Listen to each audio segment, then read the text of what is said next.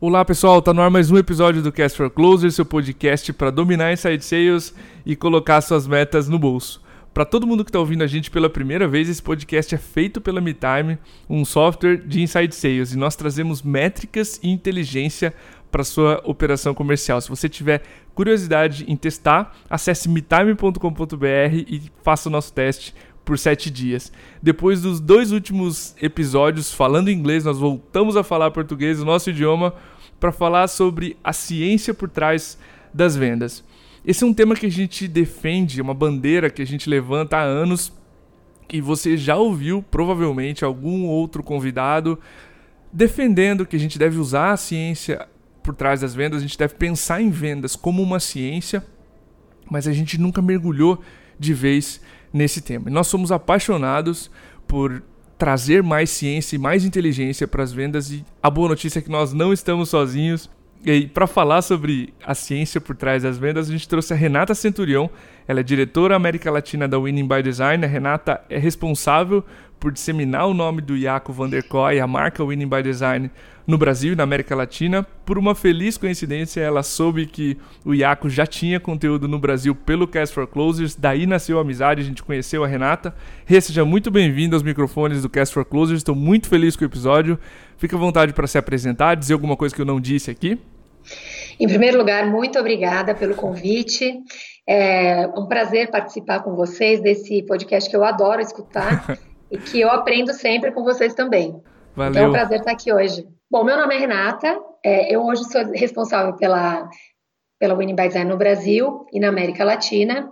E a Winning by Design, para quem não conhece, é uma empresa que ajuda as empresas a desenharem, construírem e escalarem suas máquinas de vendas. Hoje a gente está presente na Europa, no Brasil, nos Estados Unidos, na Austrália, China, Caracas. China e Austrália. Pô, demais. Rê, a gente estava conversando antes desse episódio e, e, já entrando no tema, né? Tu menciona que um dos principais impedimentos para a gente encarar a venda como ciência é a gente depender daquele vendedor ou daquela vendedora superstar, aquele rockstar que performa muito mais do que a média, enfim. Porque ele ou ela nunca é replicável, né? Pode explicar isso melhor pra gente? Claro. É muito importante a gente entender essa história do vendedor superstar, porque dentro das organizações e algumas vezes a gente vê ainda as empresas que tentam trazer os melhores vendedores, às vezes de outras empresas, para trabalhar nessa organização. Uhum. O primeiro problema disso é que nem sempre esse vendedor. Primeiro, que é muito difícil de achar esses vendedores superstars, né, que a gente diz.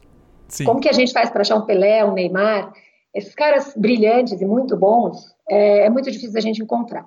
Quando a gente encontra, esses caras normalmente são super caros. Então, eles encarecem Sim. já, só a vinda deles né, já encarece bastante a operação. Com certeza. Em segundo lugar, uma coisa importante da gente entender é que não é porque esse vendedor estava é, muito bom, é, tendo uma, um desempenho muito bom em alguma empresa, ele vai necessariamente ter essa, esse, mesmo, esse mesmo desempenho dentro da nossa empresa. Né? Então, são, uhum. são ambientes diferentes, são produtos diferentes. Então, normalmente, isso não acontece, né? apesar da, da esperança de que isso aconteça. E em terceiro lugar, o que, é, o que é muito importante entender é que, assim, pela matemática lógica, se você tem 20% do seu time performando 80% da sua receita, é, se você conseguir aumentar isso para 80% do seu time, conseguindo é, fazer uma, uma, um rendimento tão bom quanto 80% do seu time fazendo 80% da receita, você vai ter uma escalada muito maior de vendas num tempo muito menor. Isso faz muito mais sentido. Com certeza. Eu acho que a principal mensagem aqui é a gente não depender desses, desses pontos fora da curva, porque eles são muito difíceis de se replicar e não dá para e não dá para treinar, não dá para fazer shadowing, não dá para fazer com que as outras pessoas tentem imitá-los, porque não é o melhor caminho. Então, se a gente, digamos, eu, eu li num post há muito tempo atrás no blog do Sester, e eu sei que o Iaco também escreveu sobre isso, para você abraçar o sales rep mediano, porque é exatamente a média das pessoas mais lentas ou que não estão performando tão astronomicamente que vai conduzir a velocidade média do seu time. Então, como a gente não consegue re replicar essa, esse superstar, é muito mais seguro elevar a média do grupo e muito mais replicável e confiável até numericamente, certo? Perfeito, é exatamente isso. É praticamente impossível você replicar isso que eles chamam de dom, muitas vezes, uhum, né? Uhum. Ah, eu tenho dom, eu sou o cara, é, o vendedor Deus, né? então, como é que a gente faz isso? A gente não faz, a gente pega, é, a gente contrata pessoas e faz com que elas sejam muito boas no que elas estão fazendo. Com certeza. Outro ponto que tem a ver com encarar a venda como ciência é a especialização dos papéis entre os vendedores, tu havia mencionado. Como é que você acredita, como é que vocês, lá na Winning by Design, que essa especialização pode ajudar a entender a venda como ciência? Como é que esses dois assuntos se relacionam? Vamos lá. Então, a especialização ela é muito importante para que cada um entenda o seu papel dentro da organização. Uhum. Cada uma das pessoas sabendo qual é o seu papel e desempenhando de uma forma muito bem feita cada um dos seus papéis, você tem um time muito sólido. Legal. Um time que enfrenta qualquer barreira, qualquer obstáculo e consegue bater suas metas e escalar as vendas. E é isso que a gente busca. Então, se a gente tem, imaginando uma cultura do superstar, você tem uma pirâmide invertida, né? Então, onde uhum. você, você olha para é, o que está acontecendo, a venda ela está muito baseada no vendedor. Então, toda a parte de skills, enablement, tecnologia e os processos estão baseados no superstar. O que, que a gente traz com a ciência da cultura? Né? A gente quer uhum. trazer é, que essa cultura, que você coloque a ciência nisso, seja baseada em processos. E aí tudo isso vai, vai ser baseado é, depois dos processos, onde você organiza essa empresa, você coloca a tecnologia, você faz enablement, todos os skills, e o time fica baseado em todos esses processos e nesse arcabouço, para entender que a metodologia é, ela faz parte de toda essa, tudo isso que acontece dentro da organização. Então é muito importante Perfeito. a gente a gente entender isso na hora que a gente vai encarar as vendas como ciência, para que a gente não, não ache que, ah, mas tudo bem, eu tenho um processo aqui, como é que ele funciona? A gente precisa entender que essa pirâmide invertida colocada na base de um profissional superstar, por exemplo, ela é totalmente instável, né? Uhum. E o processo é algo que a gente tem sempre que almejar. Todo processo é, colocado dentro de uma organização é isso que vai fazer com que todo o ciclo de vendas, né, toda a organização de vendas, ela seja mapeada organizada e dessa forma você consegue chegar a um processo escalável de uma forma muito natural. Acho que para trazer concretude para esse exemplo, eu já contei isso aqui no Cast for Close, mas a gente visitou uma empresa aqui no Brasil, uma mega operação de site sales muito evoluída, e um uhum. dos vendedores que, na verdade, já coordenador do time de vendas, quando ele veio falar com a gente, ele falou: Eu passei nove meses seguindo o processo e batendo a minha meta. No décimo, eu ganhei confiança demais, saí do processo e perdi a meta. No décimo primeiro, eu vi a cabeçada que eu tinha dado na parede, voltei pro processo, voltei pra meta. Então, ele deu uma noção prática, estatística para nós, numérica até, do quão bem o processo fazia para aquela operação. E aí você pensa nessa pirâmide estável com a base apoiada em processos, e isso sim é replicável, né? Quando você pensa nela invertida, com o vértice, com a ponta para baixo, você tem que olhar que tem um superstar ali. E isso é um modelo instável porque cada superstar tem o seu, o seu modo operante e o seu dom. Então você não tem nada onde se apoiar. Acho que essa analogia é, é muito boa. É, outra coisa interessante é que assim, quando você tem um processo muito bem definido, é, mesmo que alguém uhum. se perca no caminho, esqueça, putz, qual que é o meu papel, o que está acontecendo, uma pessoa nova, por exemplo, que entra na equipe, Sim. ela consegue procurar para voltar para o prumo dela e entender de novo, beleza, eu, eu desfoquei um pouquinho aqui, esse é o meu processo, como é que eu volto para poder me organizar. E mais uma coisa interessante, é, baseada nos, nos processos, é que quando você tem a liderança olhando para o processo o tempo todo, quando ela vai conversar com os liderados, ela consegue embasar essa conversa de uma forma muito simples. Uhum. Não tem achismo, não tem, ah, você fez assim porque eu não gosto de você, né? Porque muitas vezes o pessoal fala, poxa, mas eu, a liderança não gosta de mim, né? Estão pegando no meu pé. Então, quando você tem os processos muito bem definidos, isso fica muito claro. Todo mundo sabe a regra do jogo. Com certeza. Rê, digamos assim, convencemos as empresas a pensar na venda como ciência, a não depender dos rockstars, a olhar o time como um todo e confiar em processos. O que essa empresa precisa fazer para convencer, para fazer com que seus vendedores adotem também a mentalidade de vendas como ciência? Porque uma coisa é o gestor pensar nisso, a liderança, mas como é que a gente transmite isso para os vendedores? Perfeito. A gente é, gosta de, de, pensar como Six Sigma, uhum. onde a gente trabalha em quatro fases principais. Então, se você de, definir o seu processo de vendas em quatro fases, você poderia separá-lo em avaliação, uhum. design, treinamento e controle. Legal. Essas quatro fases, o que, que a gente vai fazer em cada uma delas? Né? Pensando que eu estou agora começando uma empresa, ou eu quero melhorar os meus processos, eu quero organizar aqui dentro como é que vai funcionar, para todo mundo ter uma, um direcionamento no mesmo sentido. O que, que a gente vai fazer? Então, a, na avaliação, nessa etapa de avaliação, é muito importante que a gente defina e normalize o processo de vendas que a gente tem hoje, por Sim. meio da análise de dados, né? E fazer um diagnóstico. O que está acontecendo? Uhum. Depois disso, a gente é, utiliza é, os nossas referências que a gente já tem hoje, como métricas de volume, por exemplo, conversão e tempo, que são as três métricas principais nesse processo. Então, lembrar que a gente tem quanto eu tenho de volume de vendas, quanto tempo demora a conversão, qual é essa conversão, quanto tempo demora cada uma das fases entre cada um dos processos dentro da minha empresa. Uhum. E aí a gente vai entender cada uma das causas e quais são as causas que acontecem? Por que, que elas acontecem? Se acontecem lacunas, né?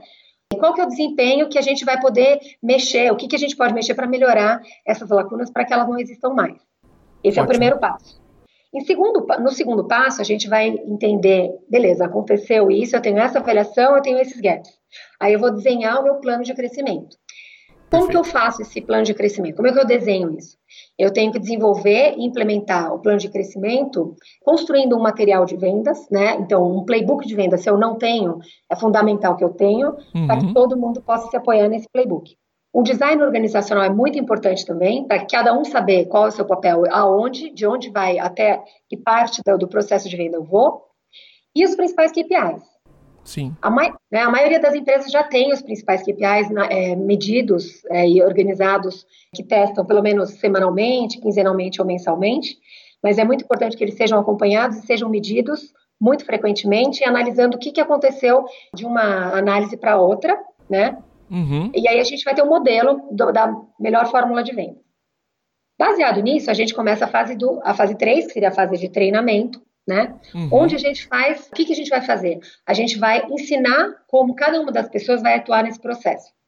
Então, o que, que o meu SDR ou o meu pré-vendas vai fazer, o que o meu vendedor vai fazer, qual é a fase que ele recebe o bastão do pré-vendas. Depois que eu fechei a venda, para quem eu passo? Eu tenho CS? Se eu não tenho, faz sentido eu ter? Quanto mais as empresas vão crescendo, elas vão percebendo a necessidade de fragmentar isso e de passar o bastão para uma pessoa específica que vai atender aquele cliente naquele momento. Perfeito. A gente costuma dizer que a fase de onboarding, né, quando as empresas não têm isso muito claro, a fase de onboarding é a que mais dá churn. Sim. Né? Uhum. Por quê? Porque se eu não entendo que eu preciso organizar, mapear esse processo e organizar esse onboarding da forma melhor possível para o meu cliente, a chance dele ir embora porque ele não entendeu o que vai acontecer depois que ele entrou é muito grande. Em SaaS é desastroso, né? Sim. Então, a gente precisa entender cada um na fase de processo, o que, que cada um vai fazer, e depois a gente vai controlar e vai organizar é, esse treinamento. Vai, ver, vai treinar cada um deles, cada uma das fases, em cada uma das ações que eles têm que fazer, as funções dentro da empresa, assegurando esse treinamento muito bem feito. Quantas vezes a gente vai treinar esse pessoal? Eu vou treinar eles frequentemente. Uhum. Esse é um dos gaps que as empresas acabam esquecendo. Então, ah, eu treinei minha equipe, eu estou treinando. Ah, quanto, cada quanto tempo você treina a sua equipe? Ah, eu treino uma vez por ano. um evento. Não dá. É um evento, etc. Né? Ou quando a gente vai para o RD Summit, alguma coisa assim. Não é assim, né? A gente, o treinamento ele é uma, deve ser uma constante. Então, tudo que você ensinou para o seu pessoal, para o seu time, ele deve ser revisto e deve ser encarado como uma coisa frequente, inclusive fazer roleplays diários, semanais, mensais, para que o pessoal não esqueça para que isso esteja na veia deles, né? Para que no dia a dia com os clientes eles estejam, tenham isso muito fácil na, na, ponta da língua. Isso se torna um hábito muito, muito fácil e um ajuda o outro, né? É isso que a gente busca. E na fase 4 a gente faz o controle, né, para testar e melhorar continuamente esse processo, todo esse processo criado, usando as métricas, as metodologias que a gente criou, playbooks, os treinamentos, para que isso continue sempre dando resultado demais. Eu lembro que desses quatro passos que você implementou, depois que a gente fez o workshop do Iaco mesmo, ficou nítido para nós o quanto a gente precisava deixar mais frequente o treinamento dos vendedores. Então, uhum. o, a metodologia do 4 mais 1 maior que 5, a gente já falou inúmeros podcasts aqui, a gente já internalizou as agendas de sexta-feira, by the way, hoje estamos gravando numa sexta-feira, estão bloqueadas durante o dia para o marketing, das 9 ao meio-dia, e à tarde para o time de vendas, e faz uma diferença tremenda. Se você analisar frases que a gente costumava dizer, tô te ligando numa hora ruim, é, foi usado tanto nos Estados Unidos que hoje tem estudos da Gongaio, por exemplo, que essa frase atrapalha agora o processo. Uhum. Então, uhum. vendas é constante evolução. E se a gente trata o treinamento como um evento anual, um evento mensal, é muito pouco. Foi brutal a evolução que a gente teve em 2018 por bloquear as agendas e fazer com que todos nós que lidamos com clientes ou no marketing, produzimos conteúdo sobre inside sales, treinássemos demais. É, eu acho Muito que esse é, um dos, esse é um dos, dos grandes, uma das grandes heranças que a gente pode deixar aqui como pessoas que estão produzindo né, conteúdo sobre inside sales, pessoas que estão sendo ouvidas, é treinem, treinem, treinem, porque é uma evolução constante. Os mesmos e-mails que davam certo na semana passada não vão dar certo daqui a seis meses. A Exatamente. gente precisa se reformular constantemente.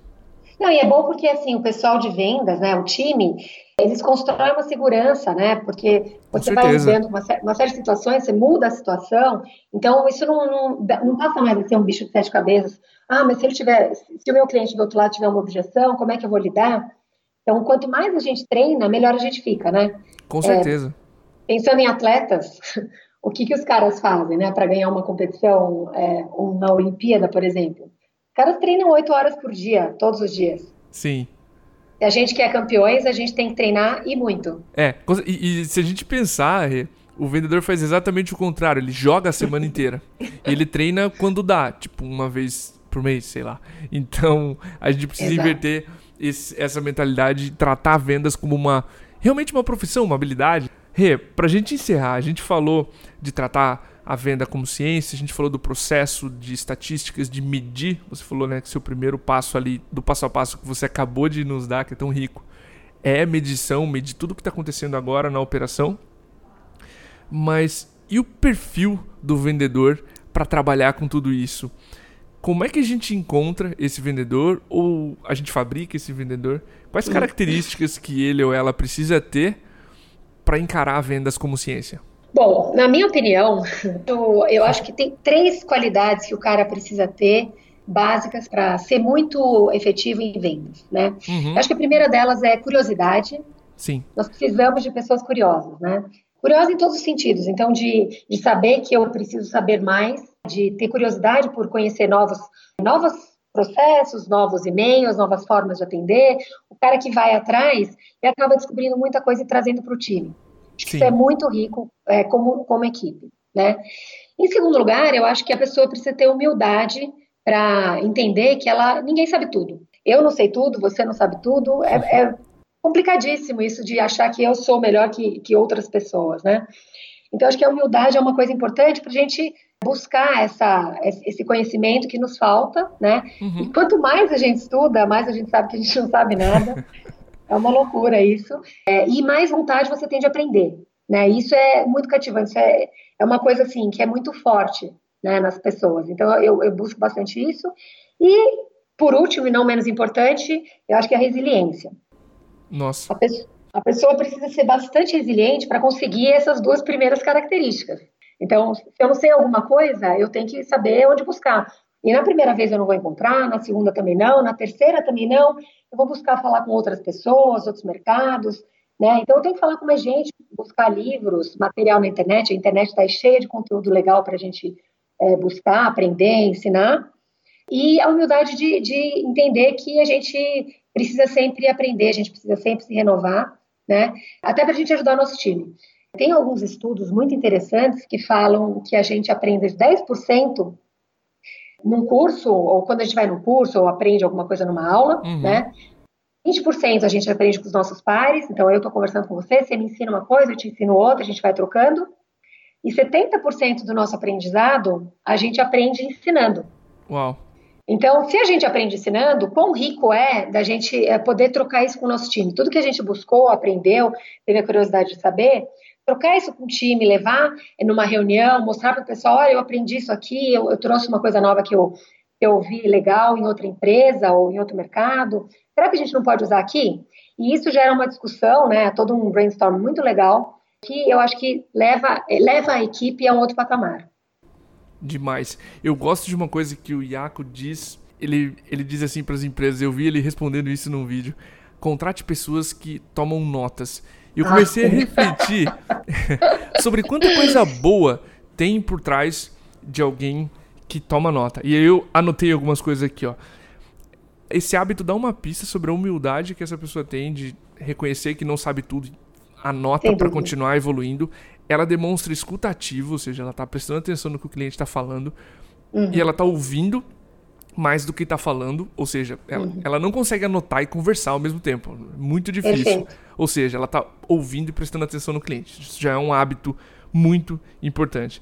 E tem tanta coisa por trás desse bom hábito de anotar tudo que eu acho que essa é uma característica que eu queria adicionar aqui para você. Ah, muito porque, bom, com certeza. É, as melhores pessoas, se você olhar, olha só, eu tô de frente agora pro time de vendas da MeTime, tá? Tem um vidro aqui que separa a nossa gravação deles.